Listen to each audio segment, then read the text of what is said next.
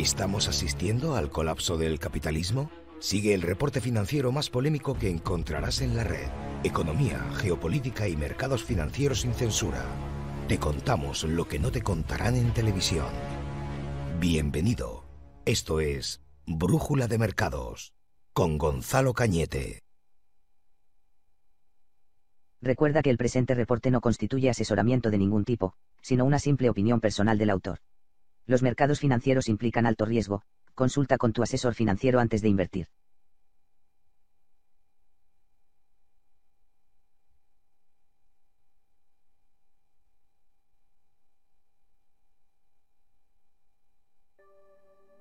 Bien, arrancando brújula de mercados, una semana más y después de un breve corte que ha habido ahí, ¿no? De, dos semanas en las que no he transmitido, pero donde he dejado, repito, lo decía hace un momento, donde he dejado el mensaje sembrado, porque en mayo os di un poco la perspectiva de cómo parecía que iban a ir las bolsas. Y amigos, el pronóstico no ha podido ser más acertado. Habéis visto el movimiento bajista que hemos vivido las últimas dos semanas en la línea perfectamente con la proyección que habíamos marcado en mercados, con las advertencias que habíamos marcado en mercados. Recordad siempre con ese disclaimer que pongo, no estamos aquí para decirle a nadie qué hacer con su dinero. Estamos sencillamente para comentar, compartir la visión que hay sobre un mercado cada vez más en ebullición, más caliente, ¿verdad? Y eh, por cierto, voy a poner cam, ¿no? Ya estamos. Hola, ¿qué tal? ¿Cómo estás? Vale, ahora sí, eh, cara a cara y hablando directamente con la cámara.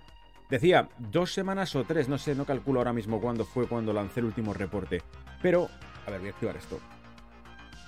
Pero dejando bastante puntualizado cuál era la proyección que teníamos de mercado, qué era lo que esperábamos ver en los mercados. Y la verdad que ha ido como un tiro, ¿verdad? Ha ido como un tiro porque, insisto, la proyección que teníamos de mercado se ha cumplido bastante bien. Por cierto, os voy a comentar qué os traigo para esta, esta semana, porque hay temas muy jugosos que comentar. Hay, eh, de hecho, espérate, que dejado por aquí en pantalla varias cosas que quería sacaros, comentarios, ¿vale?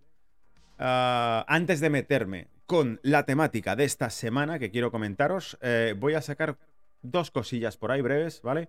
Una que me llamado la atención y cada vez la veo con más frecuencia. Y se la comentaba un compañero en la oficina y me decía, ¿dónde has visto tú eso? Y le digo, bueno, pues lo he visto aquí, ¿vale? Por ejemplo, Bloomberg te pone, Putin eh, podrá ganar la guerra en Ucrania, pero la guerra real solo ha empezado.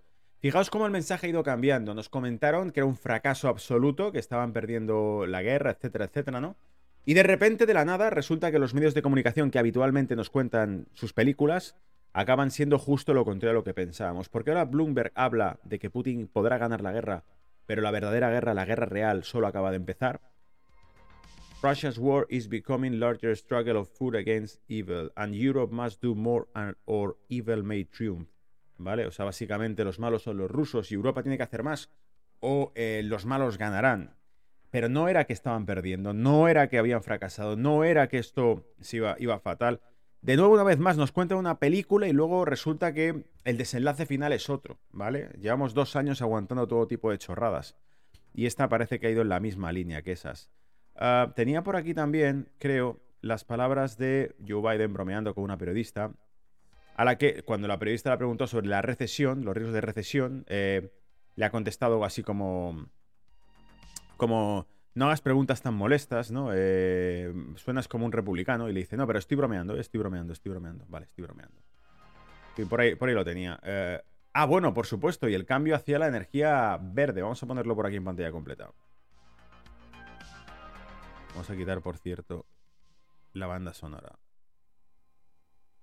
Para que no interrumpa esas sabias palabras de Tucker Carlson en Fox News. Dale ahí.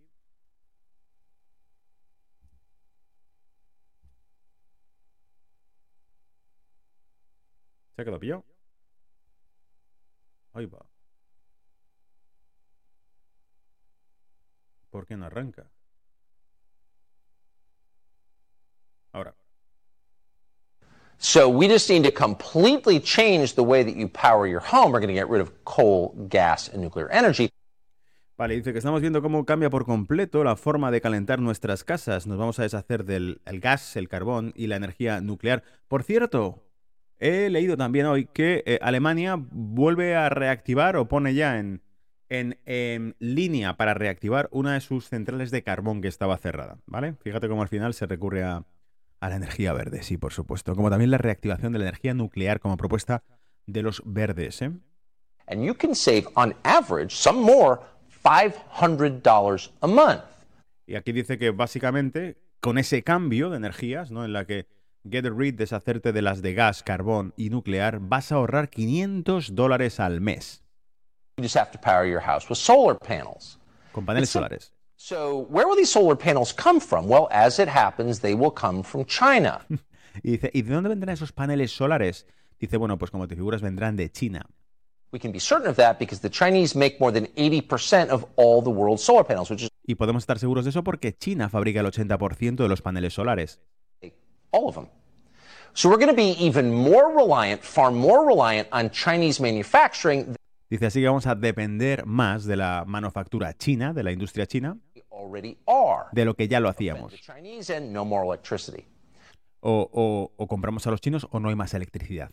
It's a risk considering they despise us, but it's going to be Dice, eso es un riesgo considerando que nos espían. that Joe Biden says. We're going to upend the entire U.S. economy and make ourselves completely dependent on a country that seeks to displace us. Dice, y básicamente es lo que Joe Biden nos ha dicho, que vamos a em, empezar a depender aún más de la economía que nos va a reemplazar, China. But you're going to save 500 bucks a month Pero ahorrarás 500 dólares al mes on your energy bill. en energía. $500 a month, not a small thing. 500 dólares al But mes. it's not actually true. Pero no es cierto. shortly after Biden spoke, in a ritual we're becoming very used to, the White House issued a Dice, y, lo que el speaker, ¿no? La opinión de Biden nos ha dicho, ¿no? La, la publicación de Biden nos ha dicho, dice, y algo que es habitual ya, que expliquen, clarification. Clarificar, que lo cierto es que Biden se refería a that you're going to save $500 $500 a year. ahorrarás 500 dólares al año, no al mes. So that's one twelfth of what he promised if we turn over our electricity production to China. So Si devolvemos la producción eléctrica a China. dollars a year, not a month. So he was only off by about 5,500 bucks. On the other 55 dólares al mes te ahorras por ceder la producción de energía a China. hand, $500 a year is still something. It's enough to fill your SUV maybe three times. Watch. It costs tech entrepreneur Y eso era básicamente lo que nos estaba contando Tal Carlson, que es muy duro en sus reportes de Fox News y que es uno de los tipos que más se ven en Estados Unidos ahora mismo, donde te explica básicamente que van a aumentar la dependencia energética de, Estados, de los Estados Unidos de China gracias a que van a ahorrar en la factura de la luz, pero no 500 dólares al mes, como había dicho eh, Biden, sino con un matiz que han explicado después, como de costumbre, para corregir. No, en realidad se refería a que eran 500 al año. 55 dólares al mes. Vale, interesante. Con eso empezaba. Eh, básicamente ahora os voy a contar las noticias que traigo para hoy. Por ejemplo, em, un artículo en concreto donde nos explican el rescate financiero de España, que ha quebrado básicamente, ¿vale? Eh, te dicen que en 2012 fue más sonoro y aún así en 2012 no dijeron que era un rescate, dijeron que era una ayuda financiera que se establecía a 100.000 millones de euros a España, etcétera, etcétera. Pero hoy hablaremos de cómo Israel ya lanza un proyecto con Hong Kong para su propia moneda digital. Israel, el Banco Central de Israel, se prepara para lanzar junto con Hong Kong y con colaboración con el BIS, el eh, International Settlements Bank, el Banco Central de Bancos Centrales, esa moneda digital, ese CBDC. Acordaros, CBDC, Central Bank Digital Currencies, las criptomonedas emitidas por bancos centrales, que es en, realidad es como una especie de, eh, ¿cómo diríamos? Redundancia, porque casi todo el dinero, bueno, casi todo el dinero no, más del 90% del dinero que emite un banco central es digital, ¿vale? Pero en este caso es como oficialmente ya una moneda digital, una oferta monetaria digitalizada hacia wallets electrónicas en vez de hacia bonos que son comprados en un mercado interbancario y que ese crédito va a los bancos. No, esto sería como una especie de bypass. Hablé de él hace ya como un par de años, el bypass financiero, de lo que tendrían en mente. Powell, el presidente de la Reserva Federal, también sugiere que habrá una criptodivisa, un dólar digital. Dice, el dólar digital de Estados Unidos podría ayudar a mantener la primicia internacional eh, del dólar, según Powell, eh, presidente de la Reserva Federal. Espérate que te, te quito la banda sonora y la voy a poner ahora, ¿vale? Porque esto queda mucho más moderno, ¿vale? Si te estoy contando algo y de fondo está el musicón, ¿vale? Que ya empieza. Y con eso me he quedado, pero también más cosas que voy a comentar. Aparte de que Powell ya esté sugiriendo, el Banco Central de Israel va a lanzar su propia CBDC, su propia criptomoneda. Powell ya está sugiriendo que la Reserva Federal debería hacer lo mismo para conservar la primicia del dólar, porque si no, otros bancos vendrán. que le sustituirán. Más cosas que os traigo para hoy. Ah, Ucrania no puede entrar en la Unión Europea ni tampoco en la OTAN, según dice Javier Solana, el exsecretario general de la OTAN. Un auténtico estratega que ya en 2007 nos comunicó, buscad por ahí el libro, eh, perdón, el libro, el vídeo, Javier Solana 2007, Europa será un laboratorio experimental para un nuevo orden mundial. Lo dijo Javier Solana, no te vuelvas loco, no pienses que te estoy contando historias ni teorías extrañas. Javier Solana dijo en 2007, creo que fue en 2007, que Europa sería un laboratorio, un laboratorio experimental para un nuevo orden mundial, ¿vale? Pues ese mismo Javier Solana, ex secretario general de la OTAN, de la NATO, ha dicho que Ucrania no puede entrar ni en la Unión Europea ni en la OTAN, ¿vale? ¿Qué más? El pasaporte Orwell de 1934. ¿Habéis escuchado esta noticia?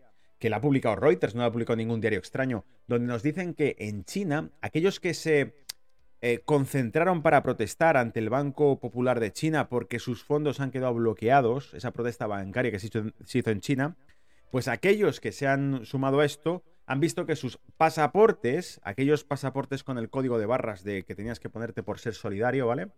de pínchate y te damos un código de barras para entrar en los restaurantes. No, esto es, esto es control social. No, no lo es, es solidaridad, ¿vale? Aquella película al final se manifiesta como real, ¿vale? Las protestas bancarias de China se detuvieron porque los códigos de sus pasaportes de COVID se pusieron en rojo cuando se eh, preparaban para manifestarse, impidiendo sus desplazamientos y bloqueando sus fondos bancarios. ¿Me estás diciendo que al final de toda la película han usado todo esto para manipular a la población? ¿Para controlar a la población? Bueno, pues China no se anda por las ramas. Sí, lo utilizamos. Bloqueamos tu código QR y ya no te puedes desplazar. Eh, ahí había un plan, claro, que es que en Europa pasase lo mismo. Tú no puedes entrar ni salir de ningún sitio, ni ir a ningún local, ni siquiera a los supermercados en Francia, si no enseñas tu código de barras. El mundo orwelliano se asomaba por la puerta, ¿vale? El BCE ya ha anunciado el rescate de España. El Banco Central Europeo ha anunciado ya el rescate de España. Otra noticia que iremos a comentar más adelante con detalles bastante, bastante curiosos porque vamos a hacer una recopilación en este artículo. Básicamente, libremercado.com hace una recopilación de qué pasó en 2012, cómo se restringieron parte de las libertades que tenía eh, España como país para decir sobre su política monetaria y fiscal. La monetaria la había perdido por completo, pero la fiscal desde luego la perdía porque en qué se gasta el dinero y qué partidas tiene que recortar lo decide una administración extranjera, no lo decide España como tal. Esto siempre ha ido de lo mismo, amigos. Soberanía nacional perdida. Y el BC ya anunció el rescate de España, eh, detallando bastante esto. Y por último, la OTAN pone a Argelia en el punto de mira. Y es que resulta que España se ve en un tinglado increíble con Argelia por el tema del Sáhara. Le sale todo mal, como de costumbre, al gobierno actual. Y eh, cede parte del territorio saharaui. Se lo reconoce a Marruecos, que además tiene cierta potestad sobre las aguas territoriales que acabarán llegando a, reclamar las Islas Canarias también y que además eh, esto eh, al país vecino de Marruecos también le enfurece, que es Argelia, y aquellos posibles tratos comerciales que podía haber llegado a tener España para importar gas argelino hacia Europa, como lleva décadas comprando el gas de Argelia, pues aquellos posibles tratos comerciales que podía haber sido una ventaja para España se los acaba llevando Italia Mario Draghi en el bolsillo, el tipo que no te deja trabajar si no tienes un código de barras, ¿vale? Ese mismo Mario Draghi es el que se lleva los acuerdos con Argelia. Y España, al fin y al cabo, se pone, o Argelia se pone en conflicto con España, y España reclama que, bueno, se ocupe alguien del conflicto y en concreto que intervenga la Unión Europea y la OTAN en el tema. Y la OTAN ha hablado con respecto a Argelia, ¿vale? Para ejercer presión. Y ahí se ha quedado el tema. Y por último, dos noticias que te traigo para que soltemos por ahí la píldora. Decían, todas las sanciones que se han aplicado a Rusia podían ser mm, consideradas buenas o malas, ah, podían salir bien o mal. De hecho, muchos decían que han salido mal porque Estados Unidos compra más petróleo ahora ah, a Rusia que de lo que compraba antes. La mayor producción de petróleo de Rusia está yendo a China, a alimentar la segunda mayor economía del mundo y a dejar a la primera, que es Estados Unidos, en un problema serio de inflación y riesgo recesivo de economía.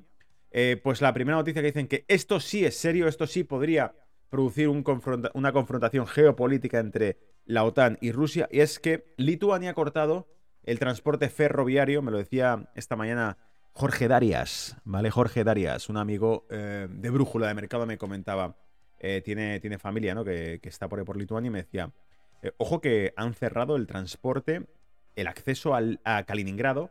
Kaliningrado es, por decirlo así, una una región dentro de Europa que conserva Rusia, la Federación Rusa, y que además tiene, por supuesto, armamento por un tubo porque es la amenaza, la contramedida que pone cuando la rodea la OTAN. Van poniendo bases de la OTAN cerca de Rusia y Rusia dice, bueno, pues vamos a desplazar misiles balísticos a Kaliningrado para que eh, Polonia, eh, Alemania se pongan nerviosas y cuando quieran sentarse a negociar, decimos, bueno, pues quitamos los misiles, pero tenéis que retirar bases eh, de nuestras fronteras.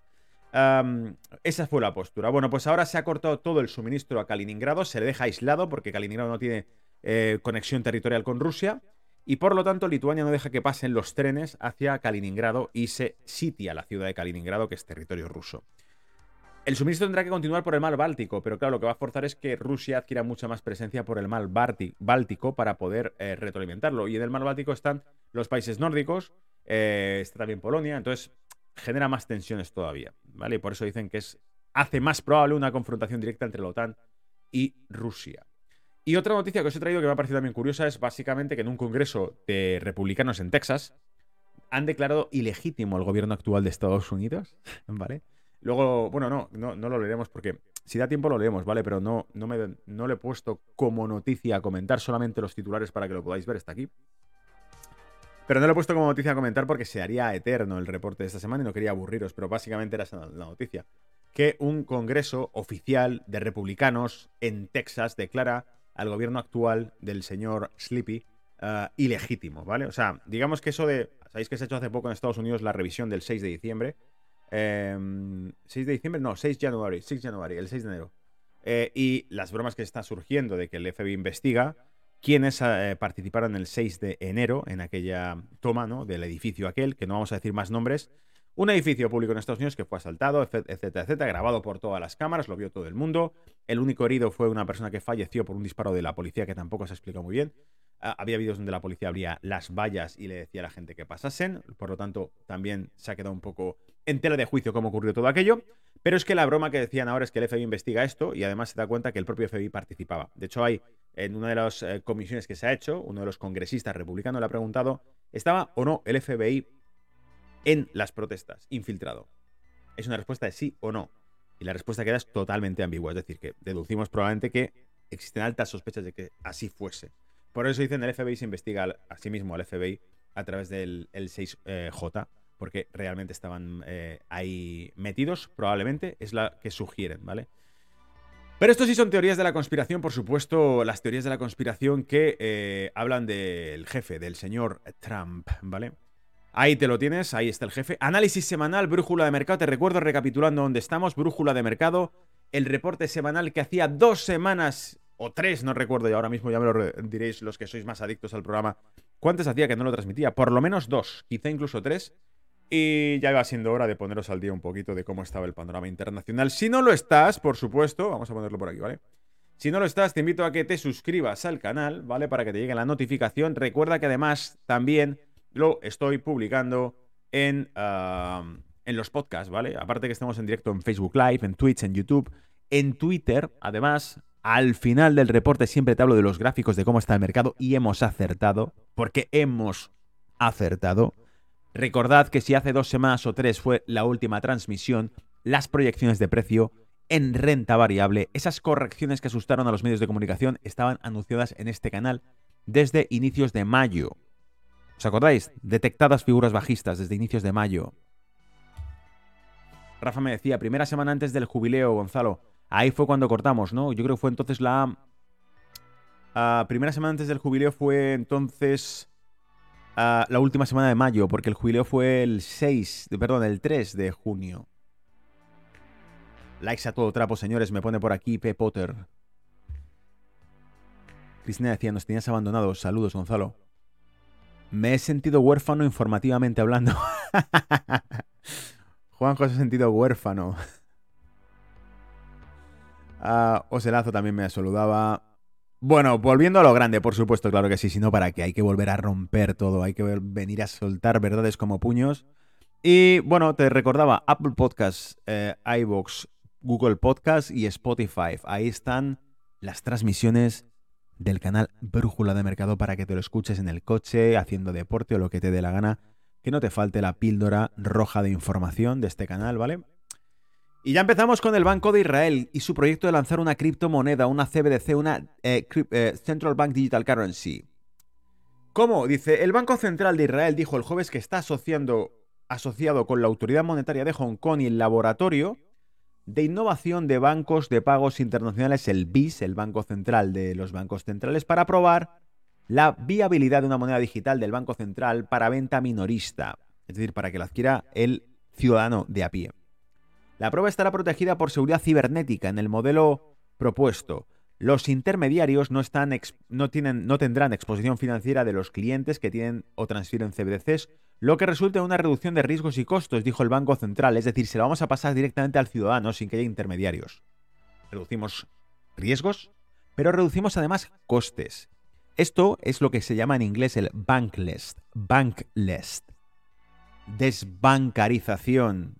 ¿Os acordáis que hace muchos traje con mucho cariño aquella portada del Financial Times que decía que eh, las criptomonedas suponían un riesgo financiero eh, en términos de, de, alta volatilidad y demás, pero un riesgo también para la intermediación bancaria. ¿Qué significa un riesgo para la intermediación bancaria? Que si esto triunfase se acabaron los bancos privados, lo cual es una putada para los amos del mundo. Porque si no lo sabías, ahora lo sabes. Los banqueros son los dueños del mundo. Nada ocurre sin financiación. Está previsto que el llamado proyecto SELA, dirigido por el centro de Hong Kong del BIS Innovation Hub, comience en el tercer trimestre y los resultados se publicarán a finales de año.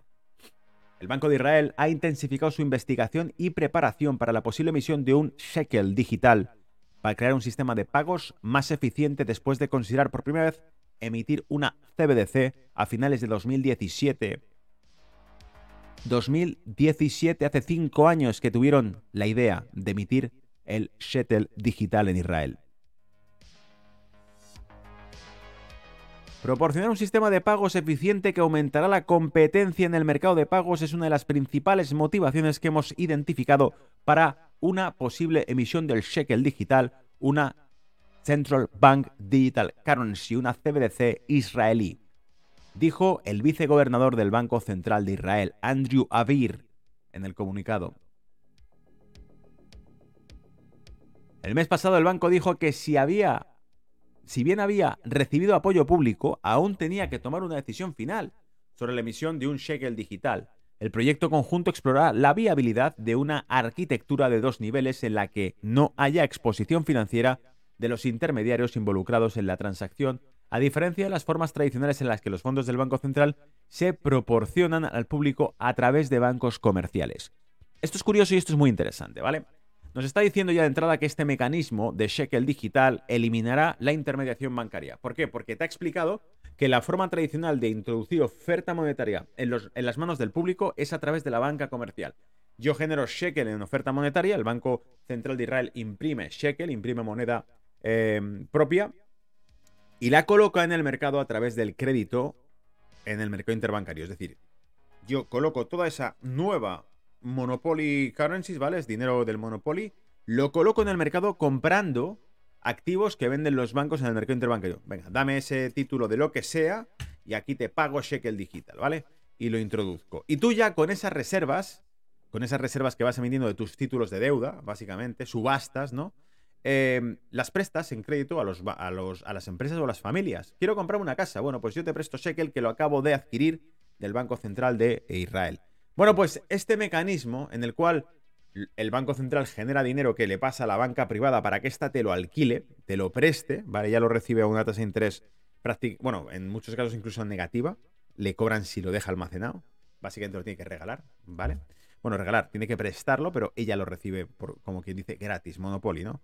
La emisión de oferta monetaria es prácticamente a tasa de interés cero o negativa. Te cobro si lo dejas depositado, así que préstalo a empresas y familias. Y estos lo prestan, pero lo prestan con una, em, un markup, una comisión adicional, una tasa de interés adicional, totalmente parasitario si lo piensas. Y lo que nos están diciendo es que esto lo van a hacer sin contar con ese mecanismo.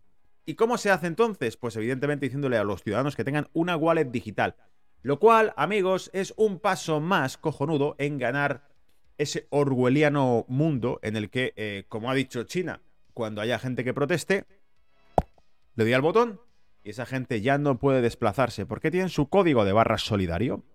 ¿Vale? Se pusieron su quinto pinchazo, les activaron el código de barras y ya no pueden moverse si no les eh, deja el gobierno. ¿Vale? ¿Es para qué? ¿Para una protesta? Pues no puede viajar. ¡Bum! Bloqueado. ¿Vale? Y esto será lo mismo. Perdemos la intermediación bancaria. ¿Van a suicidarse los amos del mundo con esto? Probablemente no, dicen. Perdemos la intermediación bancaria, pero ganamos una herramienta brutal de control social. ¿Cuál? Que con las mismas, amigos, mañana es ¿Estás protestando contra el gobierno? Desconecto tu wallet. Ya no puedes comprar. Hoy va. ¿Sí o no? Don't Dream me decía saludos master con unas letras muy chulas que me habían puesto aquí en el chat, ¿vale? Agustín saluda desde Santiago de Chile. Bueno, pues como veis, Agustín, como veis, aquí el tema yo creo que va de control eh, a saco, es decir, poner wallets digitales para que Perdemos la intermediación bancaria por un lado, pero ganamos el control absoluto. decía, se supone que esta arquitectura tiene varios beneficios. Menos riesgo financiero para el cliente, más liquidez, menores costes, mayor competencia y acceso más amplio, dijo el Banco de Israel. Bueno, menor competencia básicamente porque ya no hay un mercado de acceso a crédito, sino que está monopolizado por el Banco Central o por el Estado o por el Big Brother, ¿vale? Qué verico todo esto. Se me había olvidado los botones que teníamos aquí en la mesa de mezclas. Y no se queda ahí la cosa, porque si esto ya te suena un poco a. Bueno, pues parece que empieza a ser cada vez más real, ¿no? ¿Te acuerdas cuando decía Christine Lagarde que eran basura, básicamente, que no valían nada las criptomonedas y ahora se están lanzando como llenas a emitirlas ellos antes de que exista una alternativa? Nos han repetido que las canicas no valen nada, pero quieren nuestras canicas, ¿vale? Acordaros que eh, en España, por ejemplo, ya te obligan a tributar las ganancias patrimoniales en tus criptomonedas. No valen nada, lo dice la presidenta del Banco Central Europeo, pero debes pagarnos la ganancia patrimonial que la nada te genera. Eso no vale nada, pero lo que ganes con ello me lo tienes que pagar en impuestos. Por supuesto, el cártel siempre va a pillar su tajada, ¿vale? Su mordida en tu negocio. Y Powell sugiere un Fed Coin, un dólar digital. Dice, el dólar digital de Estados Unidos podría ayudar a mantener la prima, eh, primicia internacional del dólar, según Powell, el presidente de la Reserva Federal. El desarrollo de una versión digital oficial del dólar podría ayudar a salvaguardar su dominio global a medida que otros países emiten sus propias monedas, dijo el viernes el presidente de la Reserva Federal, Jerome Powell. Una moneda digital de Banco Central, una CBDC, eh, de Estados Unidos podría potencialmente ayudar a mantener la posición internacional del dólar, dijo Powell en comentarios introductorios a una conferencia organizada por el Banco Central sobre el rol internacional del dólar. Básicamente, y en cristiano como me gusta decir, ¿vale? Es ah, o me dais capacidad para emitir digitalmente el dólar o vamos a perder la hegemonía monetaria. Porque se están lanzando todos a por ella, porque Putin ya lanzó el mensaje. La confianza en los mercados internacionales se ha roto. Nuestros activos financieros han quedado bloqueados. Nuestros enemigos políticos nos roban en el mercado internacional. Esto es lo que dijo el señor Putin, ¿vale? Y por eso dijo, en el futuro solo se confiará en divisas respaldadas por activos reales. Y te recuerdo que lo curioso, porque esto es obvio, nadie nos lo va a discutir. En Estados Unidos los más monetaristas tampoco nos lo discutirán una moneda respaldada por un activo escaso, tangible y real como es el oro, por ejemplo, es una moneda valiosa. Y eso fue el patrón oro, 35 dólares por cada onza de oro. Claro, entonces cuando Putin lanza un mensaje y dice en el futuro ya no se confiará más en estas monedas de papel, solo se confiará en aquellas que estén vinculadas a activos reales. Lo curioso es que dijo como energía, materias primas y comida. Dijo comida. Y amigos, eh, arrancábamos este programa hablando precisamente que Bloomberg decía que quizá Rusia pueda ganar la guerra en Ucrania, pero que la verdadera guerra acaba de empezar. Es lo que decía Bloomberg en la cabecera de un artículo que hemos mostrado al principio del programa. ¿A qué se estaban refiriendo? A que realmente no la están perdiendo.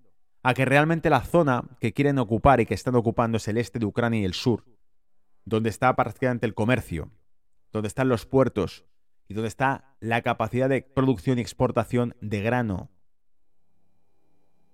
Se está haciendo con el control de los alimentos.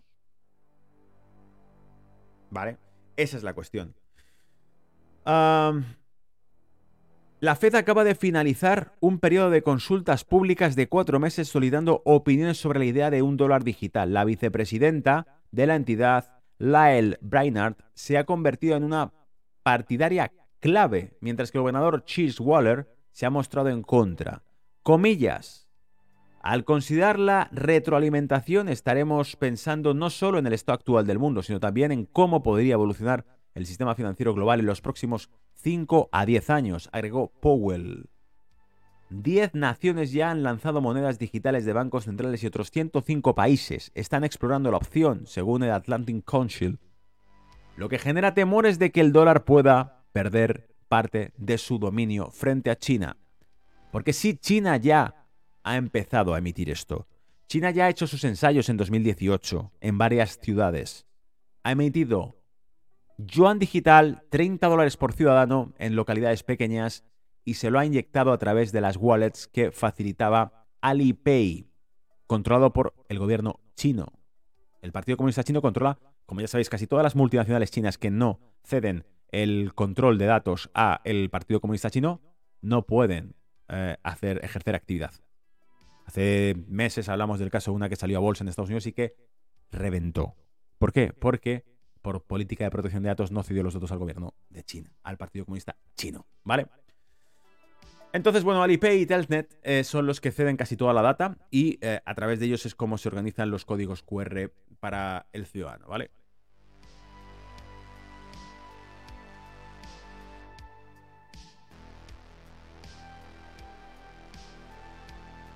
Decía por aquí, eh, Icuminaria, decía, con las criptos se van a concentrar los poderes. Me alegro de oírte. qué sorpresa más agradable. Muchas gracias, José. Y también decían por aquí, Rafa me decía, el Ripple será la divisa digital de Estados Unidos con Biden de por medio. Bien, y espera, ¿de dónde me he quedado? Dice, el billete verde sigue respaldado por fundamentos clave, incluido el compromiso con la transparencia, sí, ya te digo. El Estado de Derecho, sí, también. Y la total independencia de la Reserva Federal, señaló Powell. Pero sabemos que todo esto pues ha quedado un poquito en, compromiso, ¿vale? Porque la transparencia, por ejemplo, de la Reserva Federal es algo que en alguna ocasión se le ha achacado. El que no revele, bueno, claro, es que comparado con otros países, pues sí, es más transparente. Pero, por ejemplo, eh, Fort Detrick, es donde están los almacenes de dólares, no ha entrado ahí nadie. En años, no saben cuánto oro hay realmente dentro. Mucha leyenda urbana sobre el oro que hay ahí, porque nadie ha entrado a auditarlo. ¿Vale? Eh, dice, con ese fin mis colegas y yo estamos muy concentrados en devolver la financiación a nuestro objetivo, eh, perdón, la inflación a nuestro objetivo del 2% ya están soñando con volver a una inflación del 2% porque están acojonados con la tasa de inflación actual. A principios de esta semana, la Fed decidió su mayor aumento de tasas de interés en más de, cuatro, eh, de un cuarto de siglo, en más de 25 años, en un intento por frenar un aumento de la inflación, que se le está yendo pues, al 10% prácticamente, ¿vale? Curiosa noticia, muy interesante porque vemos que va en serio y que estos ya están apuntando. Dicen, para que lo haga el resto del mundo hay que meterse ya en emitir una criptomoneda de la Reserva Federal que nos va a dar un poco igual, porque en realidad serán como las criptos oficiales, ¿vale? Nos han dicho que no apostásemos por ellas, que no servían para nada, pero ahora nos hablan de las criptos oficiales. Luego hablaremos de cómo está Bitcoin, de cómo está Ethereum, ¿vale? Que reflejan perfectamente el estado de las bolsas mundiales, porque es un activo financiero más. Al menos es como se está comportando de momento. Cero refugio y eh, básicamente activo financiero más. Aquí vamos a poner otro, otra noticia más. En este caso, vamos a hablar del ex secretario general de, las, de la OTAN, eh, Javier Solana, eh, quien fue del Partido Socialista Español, si no me equivoco, y quien en el año 2007, os comentaba al principio este vídeo, en el año 2007 nos puso un vídeo en el que nos comentaba que, eh, si se le permitía la expresión, Europa iba a ser, estaba llamada a ser el laboratorio experimental para un nuevo orden mundial. Y tú dices, venga, ni de coña ha dicho eso. Pues vamos a ver si, nunca lo he hecho, pero voy a ver si puedo encontrar su vídeo por aquí, en el directo mientras os hablo, y así salimos de dudas, ¿vale? ¿Dónde estará esto? Probablemente alguien lo haya puesto por aquí.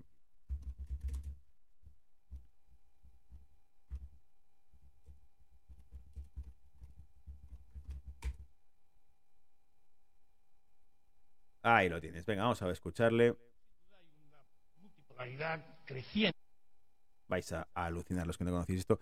Os digo joyas auténticas en Brújula Mercado. Hay gente que me dice, es como una enciclopedia Eh, En realidad es que me acuerdo de cosas clave, luego no me pidas que me acuerde de todo, pero de esto, esto sí. Hay una multipolaridad creciente que se percibe todos los días. ¿Es eso bueno o es eso malo? En principio tendríamos que decir que eso es bueno, que es bueno que haya más voces que se expresen, que haya más participantes en la solución de los problemas mundiales. Pero piensen por un momento que un mundo multipolar, sin instrumentos de gobierno mundial, es algo muy arriesgado. En el mundo de hoy tenemos que tener mucho cuidado que en el mundo que hemos entrado ya, como he dicho, multipolar. Voy a ir parándolo por si acaso luego me salta cualquier historia del copyright, ya sabéis cómo va la historia, ¿vale? Eh, pero ya lo habéis escuchado, que lo- para empezar, lo que nos dice es que un mundo multipolar es muy eh, arriesgado, ¿no? Eh, que hace falta construir organismos de gobernanza mundial. Esto ya era el globalismo, ¿eh? Esto ya era el globalismo. Él, te está diciendo que un mundo gobernado por cada nación es muy peligroso. Es muy, es muy peligroso que exista un mundo multipolar, que China tenga su agenda, que Rusia tenga su agenda, que Europa tenga su agenda, España tenga su agenda, Italia tenga su agenda, Alemania tenga... Que cada país defienda lo suyo es muy peligroso. Es muy peligroso. Por eso hay que crear organismos de gobernanza mundial. Es decir, por eso tenemos que crear un anillo para gobernarlos a todos. ¿Vale? Hay que crear eh, el ojo de Sauron. Porque un mundo donde cada país tenga sus intereses, luche por sus propios intereses, ¿no? Y por sus propias cuestiones, es muy peligroso. Habría que estar dialogando constantemente, ¿no? Habría que haber un entendimiento común entre las naciones. Y eso es muy peligroso. ¿Para qué está la ONU? No, eso es muy peligroso. Es mejor crear un organismo de gobierno mundial. Básicamente lo que nos dice aquí, ¿vale? tengamos la capacidad, la voluntad política de generar instrumentos de poder de gobierno mundial que sean, que absolutamente fundamentales para tener un mundo en paz. Es un mundo mundial o no habrá paz. O un mundo mundial o no habrá paz. Un gobierno mundial o no habrá paz. O creamos organismos de gobernanza mundial, creamos un único gobierno o no habrá paz. Que básicamente esto es como cuando a los orígenes de la Reserva Federal, quien fue Wartburg, el primer presidente de la Reserva Federal, dijo en 1907 que o se creaba un organismo para controlar a todos los bancos de Estados Unidos o asistirían a la mayor crisis financiera que jamás hubiesen conocido. Eso ocurrió en 1907. Perdón, en sí, en 1907. En 1914 se funda la Reserva Federal siguiendo ese discurso. Su presidente, el mismo hombre que dijo esas palabras años antes, que o se creaba un organismo que controlase a todo el sistema bancario o habría la peor cri- crisis financiera de la historia. En 1914 se funda la Reserva Federal con ese pretexto. ¿Os acordáis, no? Bien. 15 años después, se va todo al carajo. Revienta el mercado financiero del mundo entero. El crack. ¿Vale? El crash de, de 1929 se produce precisamente después de haber creado el mayor organismo de control monopolístico del dinero. ¿Vale? O sea que esto es básicamente lo mismo. O creamos un gobierno mundial o habrá guerra. Una vez que se crea, ¿qué ocurre? Bueno, un único ejército que gobierna el mundo entero. primer paso en construir otro G, el G20, que tiene posibilidades de dar soluciones a los problemas económicos en los que estamos y financieros, pero no es claro que tenga la capacidad de solucionar otro tipo de problemas, como por ejemplo los problemas de seguridad mundial. Y por lo tanto estamos todavía en una fase de transición muy delicada. Fíjate, aquí se le iba un poco, porque aquí decía que el G20, que ponía G8 en los subtítulos, era el G20, es el que incluye, por ejemplo, a China, si no me equivoco, ¿vale? A Rusia también le incluía. Entonces, es básicamente, las naciones occidentales incluyen a altas potencias dentro del Consejo, dentro del- de esa mesa redonda. Eh, pero que tienen la capacidad de ayudar financieramente, pero no en cuestiones como seguridad mundial. Eso ya hemos visto que se ha roto. ¿Por qué? Porque hemos visto que en cuestiones de seguridad mundial, China ya opina. China ya pide estabilidad en temas como Ucrania. China pide y da lecciones de que se calmen y que dejen su retórica belicista. Esto lo dice China a Estados Unidos, ¿eh? Esto no lo habríamos sospechado cuando este señor Solana daba estas palabras. Probablemente no vislumbraba un horizonte tan cercano en el que China daba lecciones y consejos sobre seguridad a Estados Unidos. Tipo, no hagas eso porque inestabilizas el mundo. No lo hagas. Deja de provocar con esto o con lo otro. Claro, los destructores americanos siguen cruzando entre Taiwán y China. Les coge un poco lejos de la costa de California, ¿no crees? Pero bueno, están dando una vuelta por ahí. Pasan entre el, el, estrecho de China y de Taiwán, ¿vale? ¿Por qué? Bueno, pues por marcar un poco el territorio quizá. Ya, pero estás muy lejos de Estados Unidos. Bueno, pero yo voy donde yo quiero. Porque así son las cosas. Esta gente no vislumbraba. Este era el secretario de la OTAN. Este no daba crédito a que Rusia marcase líneas rojas a Estados Unidos en Oriente. ¿Os acordáis con lo de Siria? No, no se va a bombardear. No, no se puede bombardear Siria, lo siento, no. Lo dijo Putin cuando Obama anunció que iba, daba cinco días al gobierno de Siria o para renunciar o, bombardeaban Siria y apareció Rusia y la armada rusa se presentó en la, en, la base de... ¿Cómo se llama la base que tenía Rusia en, y, tiene Rusia en, Siria? La base de Hormuz. No, eso es el Hormuz, Irán, no me acuerdo. Bueno, la base que tiene en Siria. Y se planteó, y Rusia puso una línea roja a Estados Unidos ahí. Increíble, ¿eh? Esto ha ocurrido ya. Y este tipo, el exsecretario general de la OTAN, no lo veía eso posible. Muy delicado. El papel de Europa es fundamental. Ahí, ahí lo tienes, ahí lo tienes. Europa puede y debe ser, si me permite la expresión, una especie de laboratorio de lo que pudiera ser un sistema de gobierno mundial. En Europa los países eh, han hecho transferencias de soberanía voluntarias voluntarias, nadie los ha forzado, la primera vez en la historia que se hacen transferencias de soberanía. Voluntarias, ¿eh? Los acuerdos, luego lo leeremos, pero los acuerdos de rescate pasan por eso, por ceder. Esto ocurrió en los 80 en América Latina también. Cuando se inició la primera crisis crediticia, porque en los 70 había exceso de liquidez en los bancos americanos por el petrodólar, ¿vale? Se inundó, había demasiado dólar, había que colocarlo porque si no, corríamos el riesgo de tener una hiperinflación como la que realmente ocurrió, muy parecido al momento actual presente. Había que colocar esos dólares en algún sitio, ¿dónde? En crédito, en crédito a América Latina. Y entonces de repente, menos de 10 años después, países como Perú no podían pagar sus deudas. ¿Deudas sobre qué? Deudas sobre dólares prestados por bancos norteamericanos. ¿Y qué hacía el FMI? No pasa nada. La refinanciamos. Pagamos vuestras deudas, hacemos un rescate, pero a cambio tenéis que firmar las concesiones de agenda económica. La economía de países de América Latina pasaba a estar dirigida por el FMI, que casualmente a veces resulta que hacía algunas medidas, como por ejemplo la exposición a los mercados internacionales de materia prima, que parecían favorecer a algunas multinacionales que eran precisamente de los países fundadores del FMI. Oh, casualidades.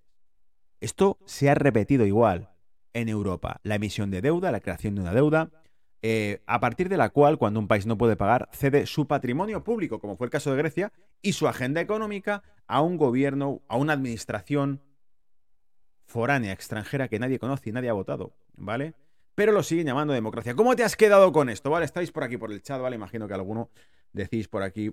Em, es el vídeo de Christine Lagarde hablando sobre numerología. No, pues no me suena, no lo he visto. O sea que pásanoslo, Beatit, eh, o bien a brújula de mercados mail.com, o bien lo dejas por el chat, por ejemplo, de Telegram, ¿vale? Brújula de mercados mail.com. Pásamelo y lo comentamos en uno de estos vídeos. Eh, y venga, vuelvo al tema porque me voy de la agenda y así eh, no avanzamos. ¿Qué ha dicho en concreto ahora Javier Solana sobre el tema de Rusia? Pues te lo pongo en pantalla completa, mira, para que no te lo pierdas. Dice, Ucrania no puede entrar ni en la Unión Europea ni en la OTAN. El exsecretario general de la OTAN, Javier Solana, ha afirmado que, en su opinión, Ucrania no está preparada para unirse a la OTAN ni para entrar en la Unión Europea. Te lo ha dicho clarísimo, ¿vale? Eh, ¿En qué se basa para decir esto? Porque parece casi un cambio de guion. Nos esperábamos este tipo que fuese al revés, un oficialista que dijese, no, esto, pues sí, les metemos los primeros, ¿vale? Venga, para adelante. Pero de repente dice que no. Y dice, vamos a ponerlo en pantalla, dice, ah, considera Solana que la próxima cumbre de la OTAN, que se celebra próximamente en Madrid, debería abordar la petición de Ucrania y dejar clara la respuesta, que según el exsecretario general debería ser negativa. Comillas, entrar en la Unión Europea no es gratis, tienes que estar preparado ser un país democrático y Ucrania aún no lo cumple. Aún se le puede ayudar y jugar con la idea de la OTAN. Vamos a ver cómo se escribe el párrafo. Cierro comillas. Ha señalado Solana en unas declaraciones recogidas por la cadena COPE em, sobre la estrategia de defensa militar de Europa. Solana considera que, comillas, si queremos que Europa sea algo más importante, pensaría seriamente en nuestra capacidad de seguridad que tiene que ser más europea eso es lo que ya haría si tuviera 20 años menos y alguna responsabilidad. Ha subrayado. Eso es un poquito, supongo que lo quería en la línea de Macron, que pidió que se crease un ejército europeo. Y dicen, vaticinan el que vaticina el que fuera secretario general de la OTAN entre 1995 y 1999. Este tipo era el secretario general de la OTAN cuando bombardearon un país europeo. ¿Os acordáis? Destruyeron un Estado europeo, pero no había banderitas. ¿Vale? O sea, cuando veáis al, al, típico que tengáis al lado donde os chapan, la bandera, solidario! Y tal, le dirás, bueno, eh, ¿cuándo te pusiste la de Yugoslavia?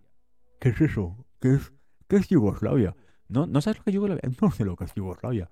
Bueno, te, te suena un país que estaba cerca del Mediterráneo que bombardearon Italia, Francia, Inglaterra, ¿vale? Este tipo estaba a la cabeza de esa organización militar cuando bombardearon un país europeo. Como leímos aquí en su momento, a través del diario británico The Telegraph, entrevistada a una superviviente del bombardeo que duró meses, decía, ninguno de mis amigos pensaba que pudiésemos ser bombardeados por Occidente. Éramos ciudadanos modernos europeos, pero nos bombardearon. Y dice... Em, dice... Em, se reconocerán más capacidades a Europa, se pedirá que pague más y habrá que ver dos cosas muy complicadas. ¿Qué se hace con Ucrania y qué se le dice a Ucrania? O sea que básicamente el secretario general de la OTAN ha vaticinado que esto conducirá a un mayor financiamiento de la OTAN. Por supuesto, esto ya lo, ha dicho él ahora, ¿vale? Y esto nos lo ha publicado el diario16.com, pero Brújula de Mercados, cuando en febrero estalló esta guerra, os dijo, Brújula de Mercados, este blog dijo, ¿quién es el principal beneficiario de esta guerra ahora mismo? Inmediato, ¿eh? a efecto inmediato. Dos semanas después, ya lo sabíamos. La OTAN. Porque automáticamente Alemania dijo que aumentaba su cuota de pagos a la OTAN. ¿Os acordáis del presidente Donald Trump que dijo que si no se pagaban las cuotas de protección, se quitaba la OTAN de Europa? También os, acordáis de Bolton, quien fuera secretario de defensa con, el señor Donald Trump, dijo, eh, cuando ocurrió esta guerra, dijo, que sepáis que Donald Trump habría quitado probablemente la OTAN en su segundo mandato, la habría quitado, la habría eliminado. Y, y claro, lo publicamos también en Brújula de Mercado porque dijimos, sí, lo que Bolton no te recuerda es que él pidió que se bombardease Irán y que se bombardease Corea del Norte. Y Trump le despidió. Dijo, si este es la persona encargada por velar por la seguridad de Estados Unidos, pues tío, estás fuera. Porque si tu única propuesta para velar por la seguridad de los Estados Unidos es bombardear un país que juega con misiles atómicos y, e irte a Irán y declararle la guerra, donde van a morir americanos luchando por no se sabe qué, pues entonces se acabó. Como dijo Donald Trump, no somos la policía del mundo. ¿Vale? y respetaban la soberanía de los estados. Pero aquí el mensaje de eh, Solana era muy claro ya hace años. Era muy claro. Un país con naciones libres propias, un país, o sea, un mundo con naciones libres, un mundo multipolar es muy arriesgado. No nos interesa. Tiene que haber un único dueño.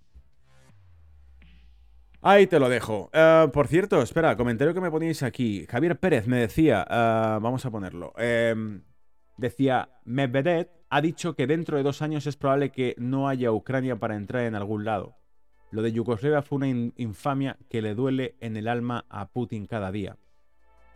Vale, muy buen comentario. O sea, básicamente, por lo que comenta Javier Pérez, Medvedev, quien fue presidente de Rusia, expresidente de Rusia ahora mismo, ha dicho que no habrá Ucrania dentro de unos años, ¿no? Eh, dos años, dentro de dos años. Pues eso, en realidad yo creo que el tema de Ucrania parece que va por el, tema de conquistar las zonas del este, el sureste de Ucrania, que son las que tienen la capacidad de comerciar, o sea, el acceso al mar, y eh, la producción también agrícola.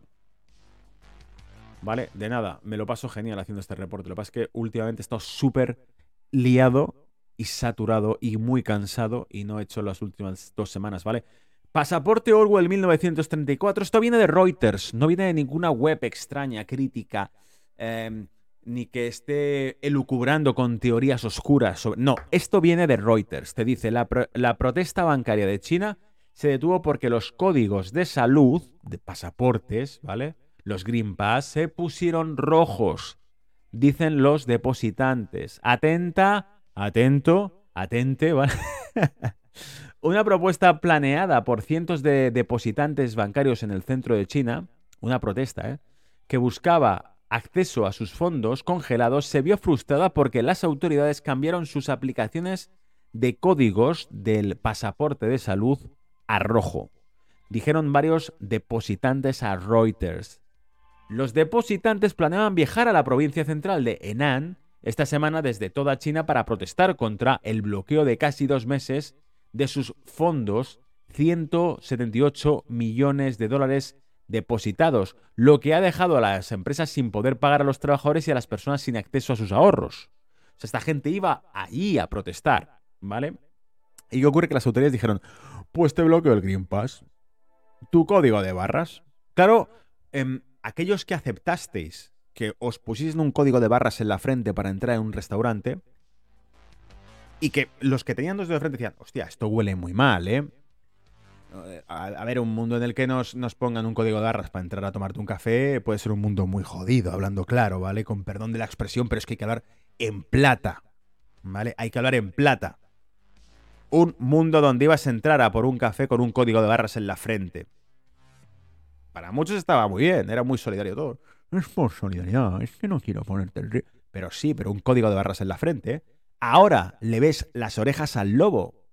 Cuando te das cuenta que el gobierno en primicia, el que siempre toma la delantera. Hemos dicho que China fue la primera en experimentar con las CBDC en 2018, poner yuan digital en wallets de ciudadanos directamente. Y esto ya lo están queriendo hacer Estados Unidos y Europa.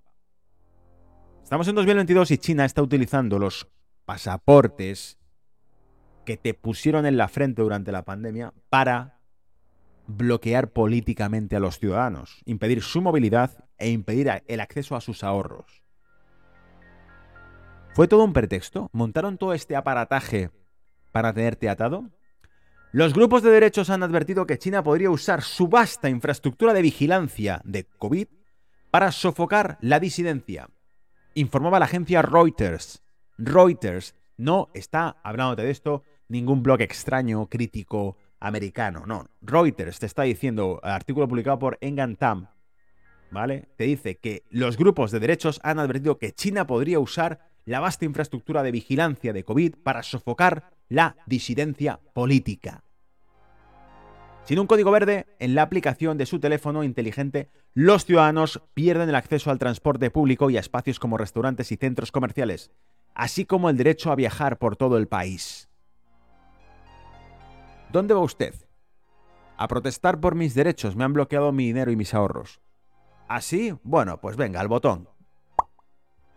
Ya no puede salir de casa. bueno, te la metieron doblada, ¿vale? Así, lo aceptamos y ya, bueno, pues es lo que hay ahora, ¿no? Bienvenidos a un mundo feliz. Bueno, no tan feliz, a lo mejor es incluso peor que la novela. Ah, el BC ya ha anunciado el rescate de España. Con esto vamos a ir dando un poco la última pincelada al reporte de esta semana. Que espero que te esté gustando, esto ha siendo muy ameno, yo me lo estoy pasando muy bien, había mucha energía acumulada para comentar cosas de estas. Y desde luego, había unos cuantos pelotazos que sacar, como las que estamos comentando ahora. Hemos puesto ese vídeo de Solana, hemos visto también en sus propias palabras, ¿no? De que un mundo multipolar, donde cada país tenga libertad de elegir cosas, es un mundo muy peligroso. China haciendo todo este tipo de triquiñuelas para eh, dificultar la movilidad del ciudadano eh, según su tendencia política. Pues el pasaporte de este del COVID ha venido muy bien para, para, esto porque hemos visto que ya lo pone China en práctica. Y ahora por último vamos a ver si España ha quebrado o no porque según esto el BC ha anunciado que ha rescatado financieramente a España y probablemente no es la única la que ha rescatado. Dice, desde que se inició el proceso gradual de normalización de la política monetaria en diciembre de 2021, el Consejo de Gobierno del Banco Central Europeo se ha convertido, eh, perdón, se ha comprometido a actuar para hacer frente al resurgimiento de riesgos de fragmentación, que se rompe el mapa de Europa, que de repente tienes un país en riesgos de quiebra frente a otro que tiene excesos de liquidez. Alemania versus Grecia. Todo el miedo que sembraba la crisis financiera se lo llevaba Alemania muerto. Los bancos alemanes se inundaban de liquidez de ahorro de toda Europa porque pensaban, el único país que no puede quebrar es Alemania, donde no va a haber un corralito es en Alemania. Si yo dejo mis ahorros en España, igual hay un corralito. Si los dejo depositados en un banco alemán, no hay corralito porque Alemania no tiene riesgos de liquidez, porque no tiene riesgos de solvencia, porque Alemania es solvente. Alemania, como tú y como yo, entendía este mensaje y decía, cojonudo, lo tengo hecho. Cuanto más miedo hay en Europa, más dinero entra en Alemania. Fue la receta. Oye, que te puedo pagar las deudas. Si yo las deudas no las quiero, yo lo que quiero es apoderarme, por decirlo así, de tu patrimonio, de tus avales, de tus garantías. ¿Quién pagaba el rescate de Grecia? Acordaros, Grecia le debía dinero a alguien. ¿A quién le debía dinero Grecia? A los banqueros. ¿Y quién pagaba el rescate? Mutualizado toda Europa. Cuotas pagadas por todos los países. Claro, los gobiernos lo pagaban. No, lo pagabas tú. El que está en Europa pagando impuestos pagaba ese rescate. Porque para pagar el rescate a los banqueros que ya han prestado dinero a Grecia, había que quitarlo de algún sitio, amigos. Había que recortarlo, ¿vale? Y lo habían recortado de dónde? De tus servicios. Cuando vayas al médico y te encuentres que hay una cola mucho más larga, acuérdate, bueno, es que había que pagar a los banqueros que prestaron dinero a Grecia. En el mundo real, como os he dicho más una vez, cuando tú prestas dinero a alguien y no te lo paga, te comes los mocos. Es tu problema. Cualquier negocio del mundo real, cuando se vuelve insolvente, acarreas con las pérdidas tú. No las mutualizas entre los vecinos. La banca siempre gana, ¿vale? El BCE ha anunciado el rescate extraoficial de España e Italia, también Grecia y Portugal y cuidado con Francia. Ocurrió el pasado miércoles, una reunión de ad hoc y nota de prensa breve, un par de párrafos fueron suficientes para devolvernos al año 2012. En el año 2012, por si no te acuerdas, se hundían las bolsas europeas y las primas de riesgo de Italia y España se pusieron por encima del 7%. El 7% se consideraba la tasa de interés en el bono a 10 años a partir de la cual se intervenía financieramente un país. Y no hemos llegado a ese nivel porque no quieren ni verlo de lejos ese nivel, porque saben que si se llega a ese nivel, volvemos a estar en la pesadilla.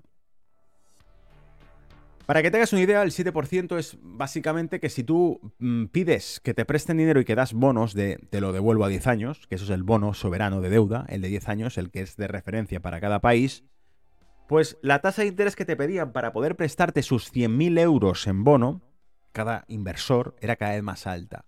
Oye, yo te compro un bono. Tenemos que vender estos 2.000 bonos de 100.000 euros cada uno nominativos.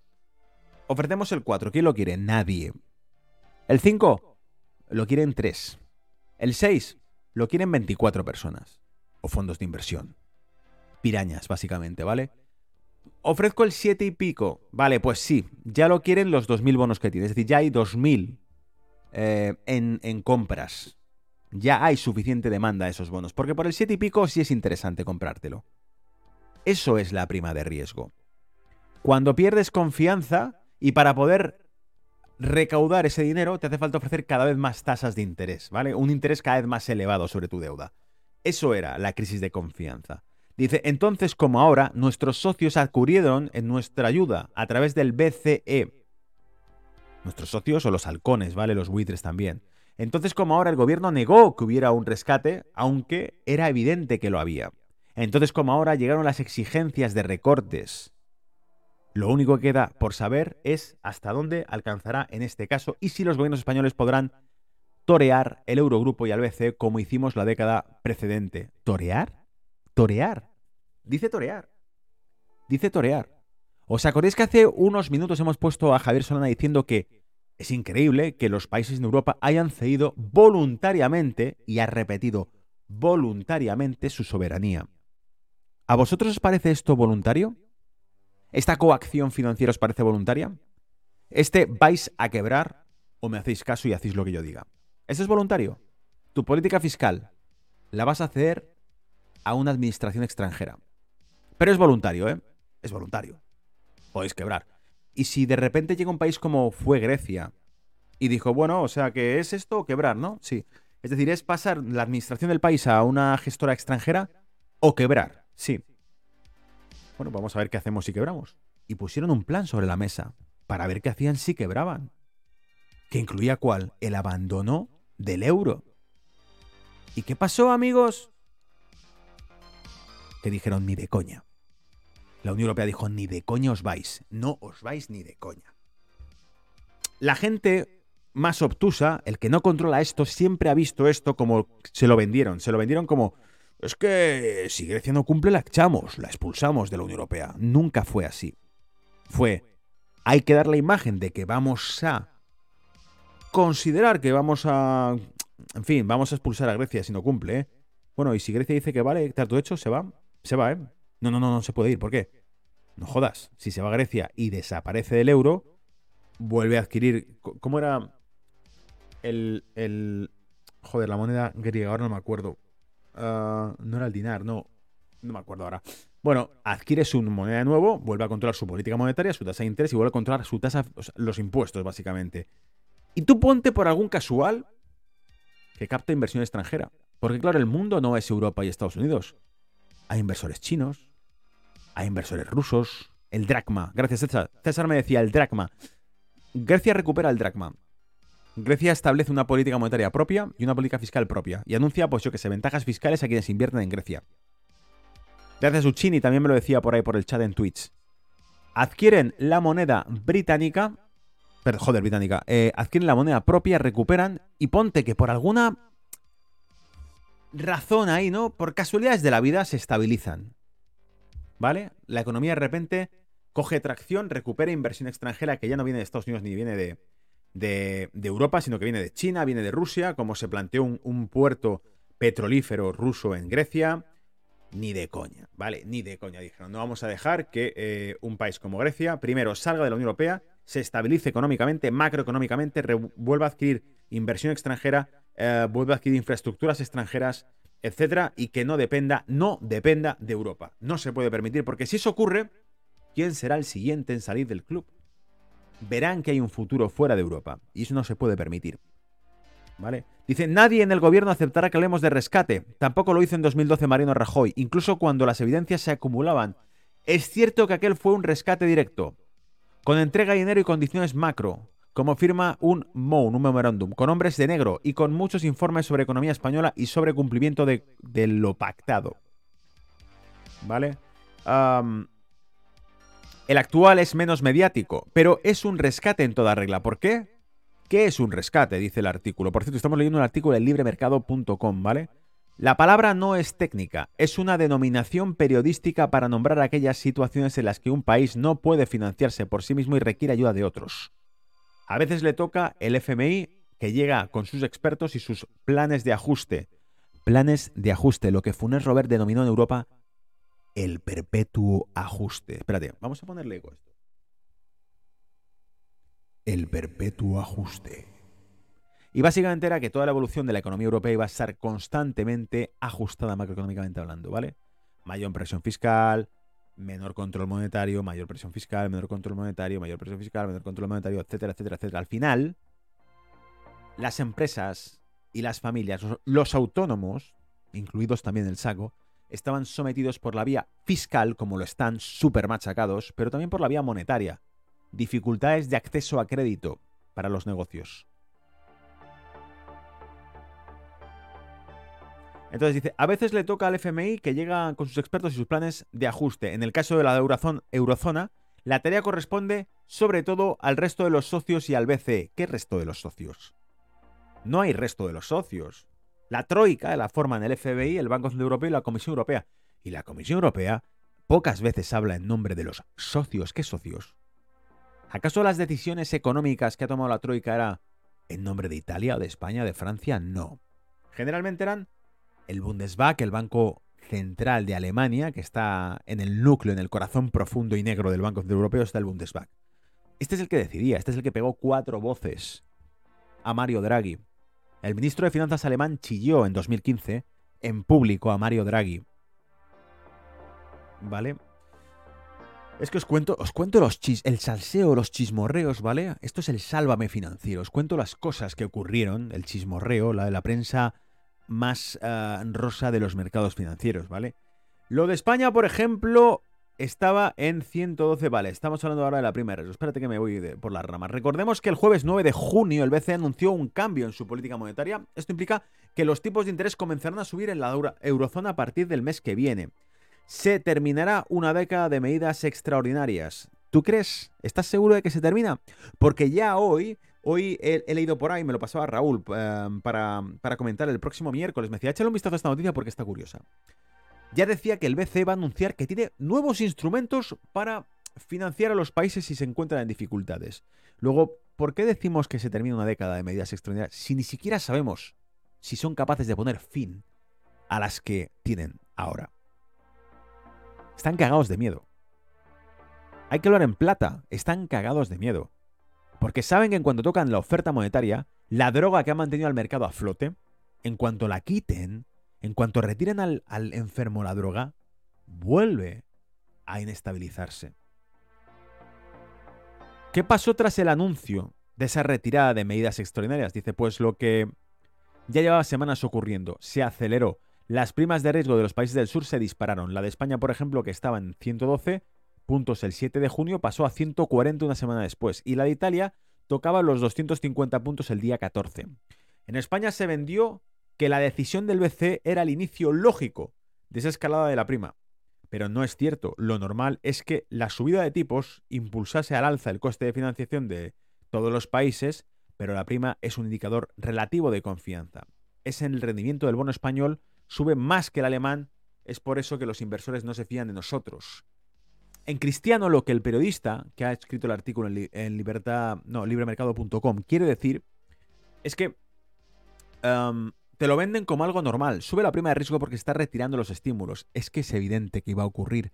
Pero porque aquí en este blog llevamos años, años hablando de esto. Incluso hemos sacado la curva de tipos de Europa y de Estados Unidos. Hemos puesto uh, esos esas rendimientos de bonos a dos años y diez años de España, de Italia y de Alemania. No ahora, sino hace dos o tres años como poco. Como poquísimo, amigos hablábamos de esto y dijimos, el día que retiren este estímulo, la divergencia que se producirá entre el bono español, italiano y alemán se disparará, volará por los aires. La pregunta del millón es, ¿qué hay detrás del BCE? Es decir, ¿qué pasará cuando retiren el, eh, el andamiaje que han colocado para sostener la deuda europea? ¿Por qué es lo que van a hacer? Van a quitar el andamio, van a quitar los, los pilares que han colocado, eh, han apuntalado la deuda europea, española, alemana, italiana, pero Italia y España cotizaban igual que, que, Alemania, y no tenían nada que ver la tasa de paro de España con la de Alemania. Y cotizaban igual, evidentemente era ficticio. Yo lo veía, tú lo veías, ellos lo veían. Ahora un artículo nos dice, no, te dicen que es normal, pero no es normal, ¿lo sabes? No es normal porque en realidad hay diferencias entre el bono español, el rendimiento del bono español y el alemán. Pero no nos hacía falta un artículo para entender esto, porque esto era obvio. Esto antes de que pasase, hace años lo estábamos diciendo, ya verás tú, ya verás. Ya verás cuando lo quiten, ya verás, ya verás. Cuando quiten, cuando quiten el soporte financiero del BCE, ¿qué va a pasar con las deudas europeas? Porque España no ha convergido en, en, en datos macro con Alemania. ¿Vale? Luego, esto era obvio.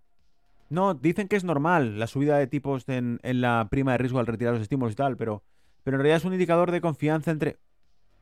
Esto era obvio. Esto era obvio. Y continúa, ¿eh?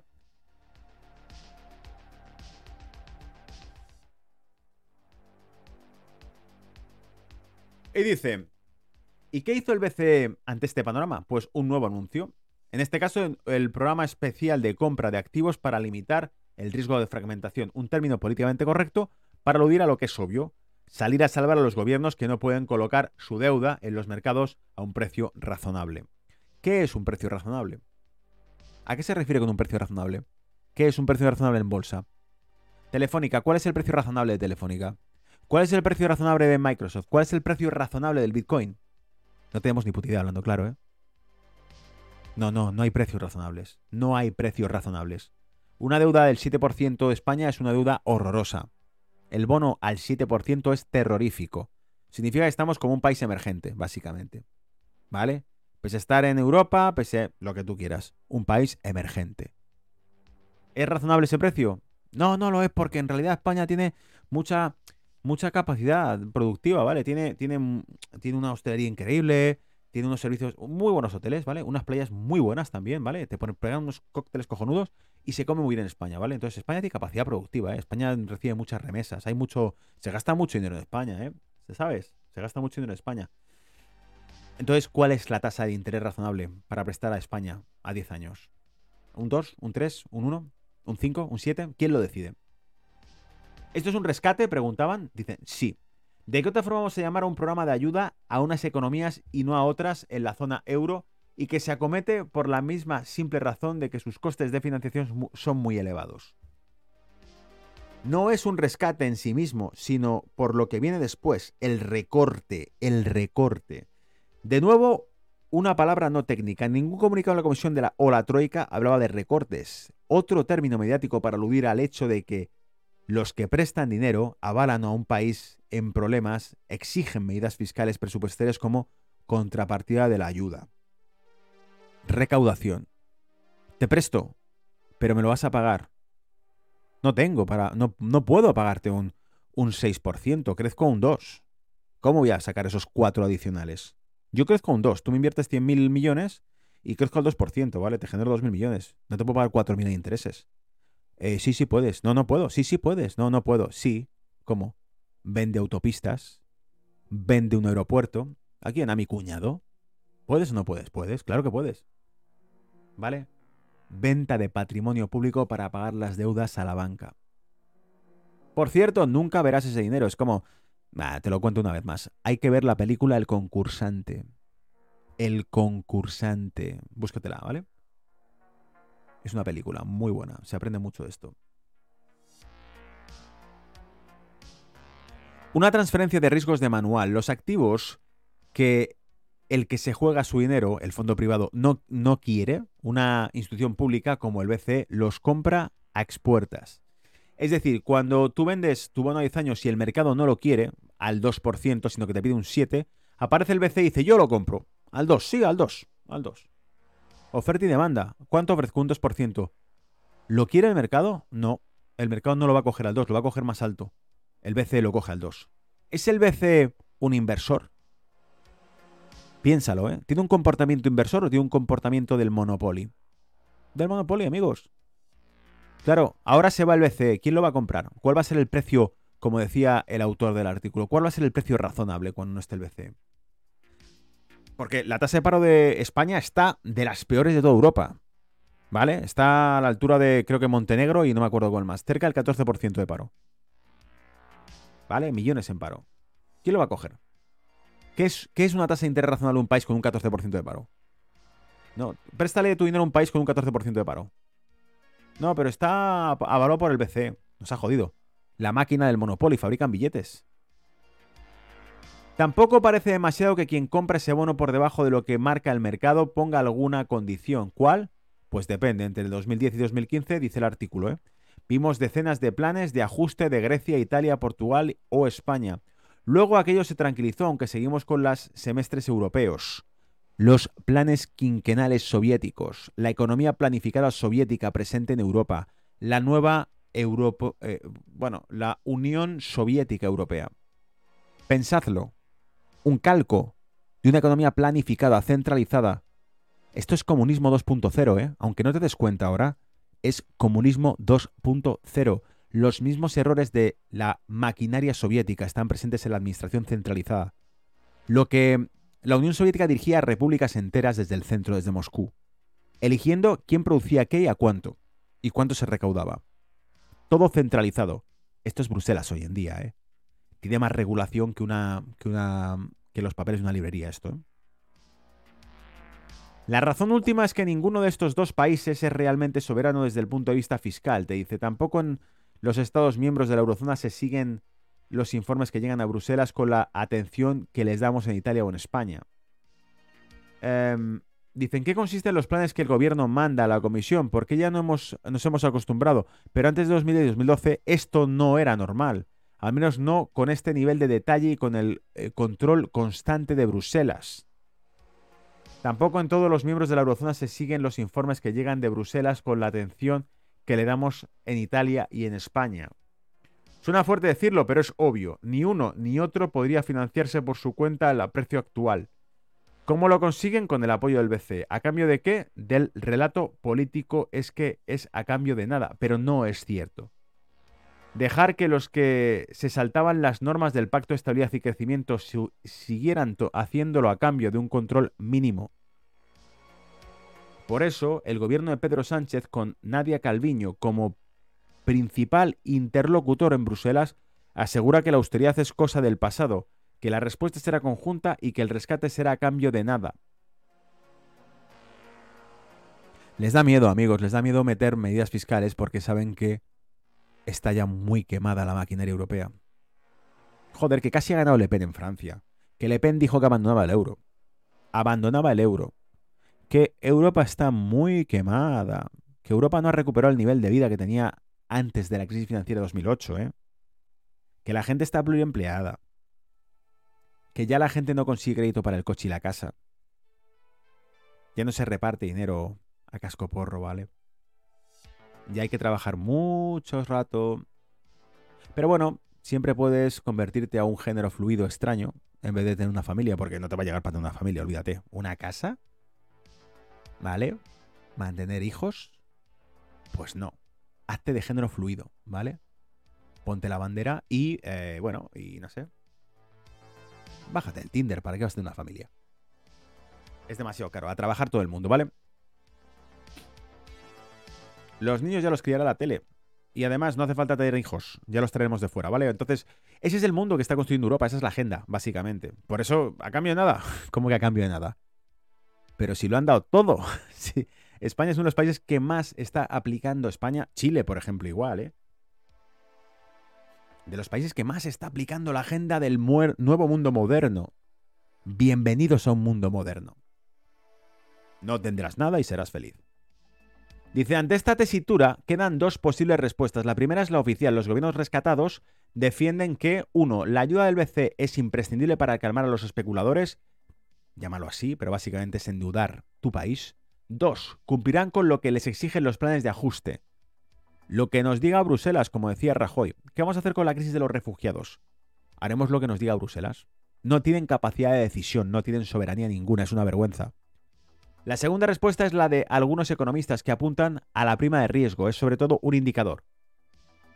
Aquí, por ejemplo, Nano Losting de la Universidad de Stanford recuerda que lo que entienden los gobiernos es exactamente lo contrario, que tras la ayuda del BCE pueden gastar sin tasas porque a partir de ese momento no tienen encima la presión de los mercados. Porque confiar en lo que quien nunca hizo, ¿por qué confiar en que quien nunca hizo una reforma sustancial lo vaya a hacer ante amenazas que como las de la Comisión de BCE, hasta ahora han estado vacías de contenido. ¿Sabes por qué? ¿Sabes por qué vas a confiar en que lo van a hacer? Sencillamente porque la otra opción sería que si se les va la mano apretando fiscalmente a estos países, estos países se rompan y abandonen la zona euro. Y hagan lo mismo, pero por su propia cuenta. Es decir, emitan moneda, pero en lugar de hacerlo para quedarse con avales de patrimonio nacional de estos países, como pasó a Grecia, que vendió puertos e islas a gestoras privadas, se la quedó la banca. Grecia dice, pues para eso emito yo la moneda. Y no le debo cuentas a nadie. Si al fin y al cabo la estás emitiendo tú de la nada con el Monopoly. Y estamos aquí vendiendo islas y puertos para dárselo a una gestora privada que nos prestó hace años un dinero, una tasa de interés que subió de golpe. Hostia. Pues juraría que nos han tomado el pelo, ¿no? O sea, nos, hemos perdido una isla, hemos perdido puertos, que eran vías de ingresos reales, a cambio de tasas de interés negociadas digitalmente. Pero hay otra lectura, dice, lo que dice que cuando llegue la recesión, y cada vez está más cerca, la solidaridad de los socios se resquebrajará. Recordemos otra vez lo evidente. Alemania, Holanda o Austria podrían financiarse sin el BCE. España, Italia o Grecia, no. Pero claro, Alemania Holanda o Austria no recibirían los ahorros de España o de Italia como pasó en la crisis de 2012. Despertad. En 2012 fluía ahorro de España e Italia hacia bancos alemanes. Commerzbank era un banco podrido de activos tóxicos que no tenía problemas, mientras que Banco Santander se hundía en bolsa sin esos activos tóxicos. Pregúntate por qué. Un banco con un balance mucho más débil recibía mucho más, más liquidez de inversores que el Banco Santander, que estaba multidiversificado a nivel global. Presencia en Reino Unido, presencia en Asia, presencia en América Latina. ¿Por qué el Banco Santander estaba mucho más comprometido que el Commerzbank cuando el Commerzbank estaba con más de 50 millones de activos tóxicos. Porque hay una campaña política.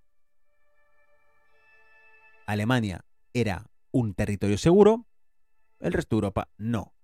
La gente con capacidad de ahorro en España no ahorraba en España, no ahorraba dentro del Santander, sacaba el dinero del Santander y lo mandaba al Commerzbank. Te lo pongo de ejemplo, ¿eh? Eso es lo que pasaba. Gracias al terror financiero, conseguían canalizar el ahorro de toda Europa, de la periferia europea, hacia el centro de Europa. Y además las deudas impagadas por Grecia a los bancos alemanes las financiaba los gobiernos de Europa. Un negocio redondo. En Grecia hubo un corralito y una negociación, dice el artículo, que estuvo a punto de romper el euro, sí. Hubo recortes, ventas de empresas públicas, pensiones un 40% más bajas. En Italia se llegó al cambio del primer ministro y al nombramiento de un gobierno técnico casi diseñado por Bruselas. Nigel Farage, odiado por la prensa, por la televisión que te ha mentido tantas veces los últimos años, le han llamado xenófobo a Nigel Farage porque dijo en el Parlamento Europeo, ¿quién diablos se creen que son ustedes para elegir el futuro de los italianos? De los griegos. Y dijo, yo les diré quiénes son. Son gente muy peligrosa.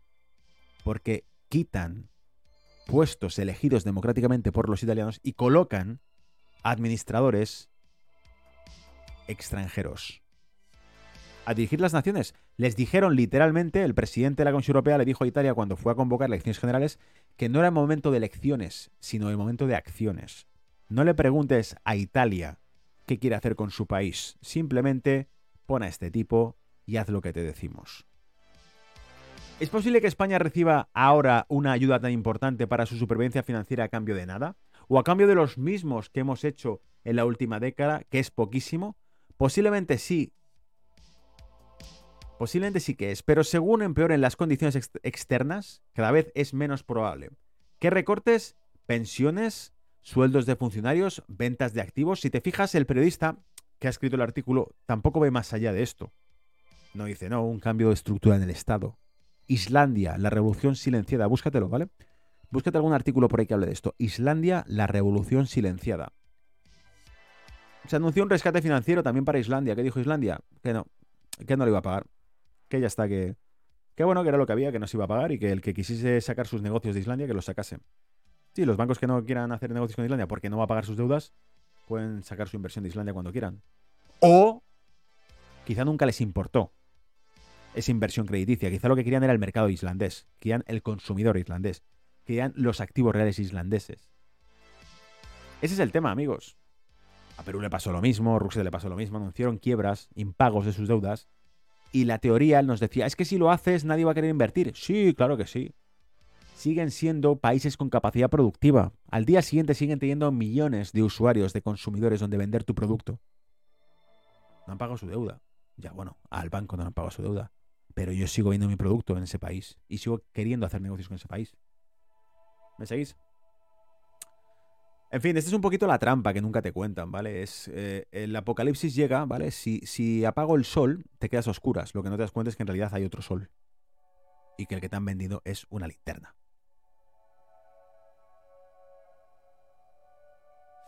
La experiencia de Grecia, Italia y Portugal nos debería servir de aviso de lo que podría estar mucho más cerca de lo que pensamos. ¿Sabéis por qué no nos sirve de aviso?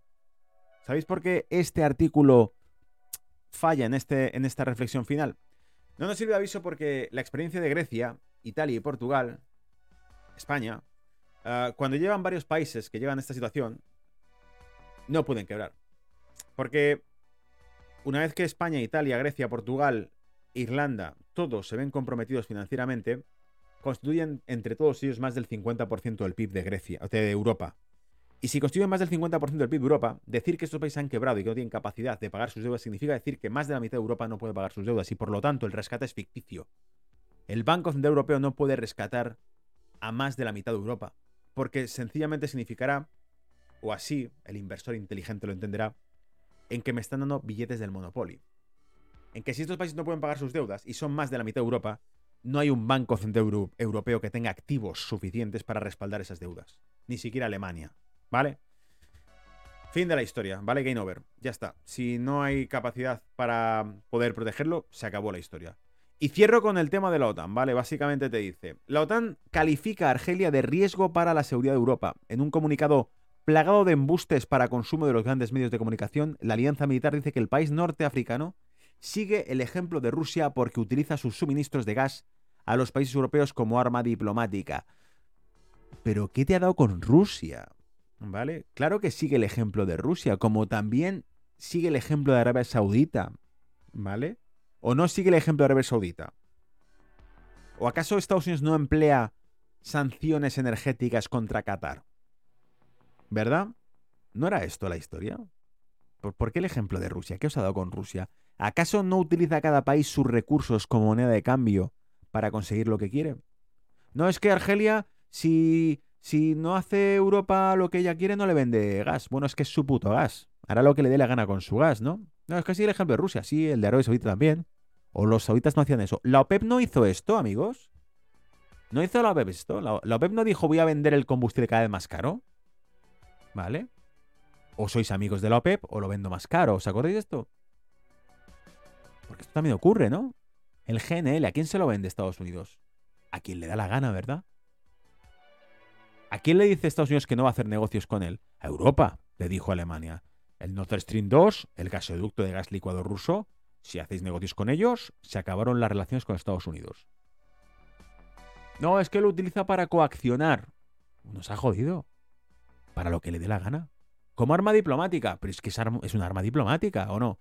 ¿Qué son las sanciones económicas? Un arma diplomática. Entonces, ¿por qué dice la alianza militar dice que el país norteafricano sigue el ejemplo de Rusia para utilizar sus suministros de gas a los países europeos como arma diplomática. ¿Y quién no utiliza esa arma diplomática? Los primeros Estados Unidos. Sanciones económicas, que son armas diplomáticas. Los matarifes de la OTAN olvidan que fueron los países occidentales los que con sus sanciones trataron de utilizar el gas ruso como arma diplomática, aunque el tiro les salió por la culata. Artículo publicado por el mpr21.info. La OTAN pone a Argelia en el punto de mira.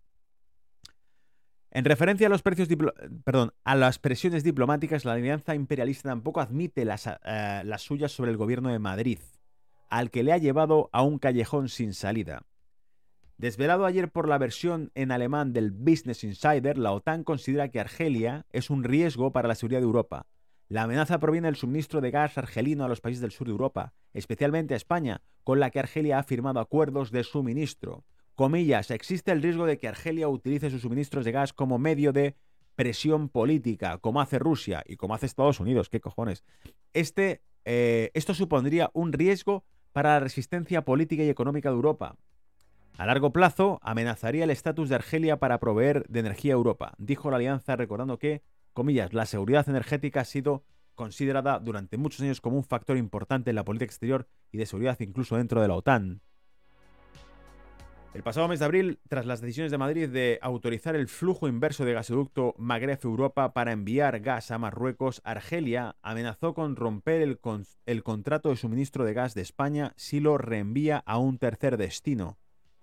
Esta reacción causó preocupación en la OTAN, especialmente porque eh, Sunatrach, la empresa argelina de hidrocarburos, suministra más del 40% del gas natural que importa a España. Las relaciones entre Argelia y España se han deteriorado por la traición al Sáhara. El 18 de marzo el gobierno de Madrid reconoció la soberanía marroquí sobre el Sáhara. Argel retiró su embajador en Madrid al día siguiente. Luego Argelia suspendió un tratado de amistad, buena vecindad y cooperación firmado en 2002 con España. Argel también suspendió su comercio con Madrid. La suspensión no afecta de momento al gas natural que el país norteafricano suministra a la península. Y por si no te has olvidado, un socio de Estados Unidos, ergo prácticamente la OTAN, es Marruecos. Con todas las provocaciones que puedan hacia España, Marruecos es el ojito derecho protegido por Estados Unidos. Pregúntate tú, ¿no? Si tenemos eh, España, por ejemplo, bases militares estadounidenses en el sur de España, pero luego le toca los huevos Marruecos si nadie va a salir a defenderla, ¿vale?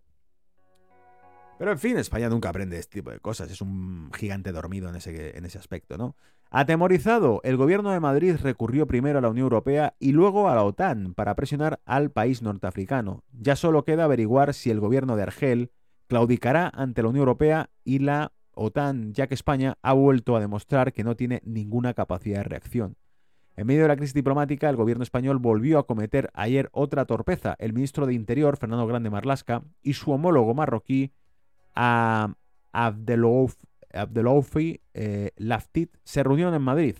Las presiones de Estados Unidos son tan fuertes que el escándalo de las escuchas telefónicas de Marruecos al gobierno español y al argelino no parecen haber hecho mella. Nos ha jodido. Porque ¿qué va a decir Estados Unidos sobre esas escuchas si Marruecos es el aliado de Estados Unidos? Oye, que me han espiado los marroquíes. Ya, es que los marroquíes son mis amigos, ¿sabes? Ya, pero es que yo llevo poniendo el culo y las bases aquí tuyas desde hace años, no te he dicho nada. Y te dejo meter barcos y todo lo que te la gane y armamento aquí por un tubo y no pregunto. ¿Vas a ayudarme con esto o no? Es que los marroquíes son mis amigos. Bueno, entonces yo que ya no soy tu amigo, entonces no, retiro las bases tuyas. No, no, espera. Ah, pero no, es que esas cartas nunca se juegan, ¿vale? Es territorio prohibido. Y bueno, las últimas noticias eran estas que comentábamos. Un evento que sí puede detonar la Tercera Guerra Mundial, ¿cuál es? El bloqueo que se ha decidido hacer por parte de Lituania. Ha bloqueado eh, el acceso territorial a Kaliningrado, que es el enclave misilístico, ¿vale? Militar de Rusia del centro de Europa. Así como la OTAN iba desplazando sus bases militares y su armamento hacia Rusia, recordad, decían que era eh, aquel acuerdo del el, ¿cómo? El, escudo antimisiles europeo. Pero como dijo, claro, Putin dijo, o sea que me colocan misiles balísticos cerca de las fronteras rusas, pero me dicen que es para defenderse. ¿Y cómo sé yo lo que llevan dentro? ¿Cómo sé yo que son para defenderse? Oye, te he puesto ahí en el jardín unos misiles balísticos, pero no es para disparar a tu casa, ¿vale? Es por si tú me atacas. Ah, pero me están apuntando. Sí, pero es por si me atacas. Ah, vale, o sea que tienes cuatro metralletas apuntándome, pero es por si yo te ataco a ti, ¿no? Sí. Ah, vale. Son defensivas. Ah, ok. Y, yo, yo básicamente me tengo que fiar de que no vas a dispararme, ¿no? Sí, yo te estoy apuntando para defenderme, pero no te voy a disparar, ¿vale? Tranquilo. Ah, vale, bien. Entonces, ¿qué hace? ¿La jugada de Rusia cuál fue? Armar Kaliningrado. Igual, bueno, pues si yo estoy incómodo, tú estás incómodo. Así que Polonia tiene ahora en la cabeza, en la chepa, tiene ahora mismo misiles balísticos rusos. Y claro, si quien dice Polonia dice, por supuesto, Lituania, pero también dice Alemania porque lo tiene a tiro de piedra. Entonces, ¿qué pasa? Que Lituania ha cerrado el acceso territorial de trenes, básicamente, a, Kaliningrado.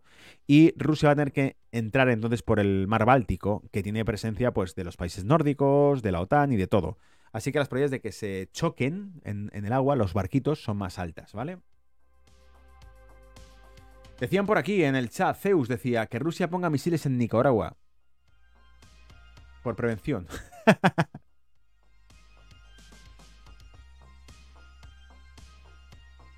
y Javier decía por aquí, Putin dice, yo tengo recursos valiosos e imprescindibles y vosotros me queréis pagar con cromos, euros o dólares. Y decía también Javier, creo que debemos escucharle con más atención a Putin. Sí, el problema está en que lo han censurado. En Europa ya no se puede escuchar, ni en Estados Unidos tampoco. Y dice, lo, siguiente que os había puesto es otro, otro de las censuras que también existían, ¿no? Un congreso de republicanos eh, en Texas ha hablado, se ha referido al presidente actual de Estados Unidos como un gobierno, un régimen ilegítimo. En la convención de Houston, la convención republicana de Houston se ha referido al gobierno de Biden como un gobierno ilegítimo. Un régimen ilegítimo. Siempre es una verlo de régimen, ¿os acordáis? Eso lo hace mucho la prensa occidental, ¿vale? Los medios de comunicación de defecación masiva siempre cuando un país no cumple con lo que le van imponiendo, lo empiezan a llamar régimen, ¿no? El régimen de tú eres gobierno de si sigues al FMI, si te niegas a destruir el país te llaman régimen de, ¿vale? Y es un pues, Bolsonaro qué es? El régimen de Bolsonaro. ¿Vale? ¿Por qué? Porque Bolsonaro no traga con, con la agenda. Si ponen a cualquier, el de Chile, que es el gobierno de Chile, porque sí traga con la agenda a tope, el de España, absolutamente con lo que le pongas, ¿vale? Solidaridad a tope. Eh, que hay que. Que vienen los alienígenas y hay que, hay que darse vaselina del culo. Pues también, el gobierno de España el primero que lo va a hacer. Entonces, ese es un gobierno, ¿vale? Si el de Brasil dice, oye, que yo no voy a darme vaselina en ningún sitio porque vengan los alienígenas, ¿vale? Y para empezar no me lo creo. Pues eso será un régimen. En la prensa tuya escucharás que es un régimen, ¿vale? Amigos, cerramos con esto. Eh, arranco en pocos minutos, comento gráficos y se acabó, ¿vale? Son que 10 de la noche hora de Londres, madre mía. Estos reportes, ¿ves? Es que es un poco paliza todo esto que vamos haciendo, pero y lo bien que te lo pasas que, ¿eh? Porque esto es una caña, ¿vale? Nos vemos en el siguiente reporte. Espero que hayas disfrutado del reporte esta semana y eh, los que estáis siguiendo bolsa y mercados, quedaros porque ahora sacamos los gráficos, ¿vale? Hasta luego.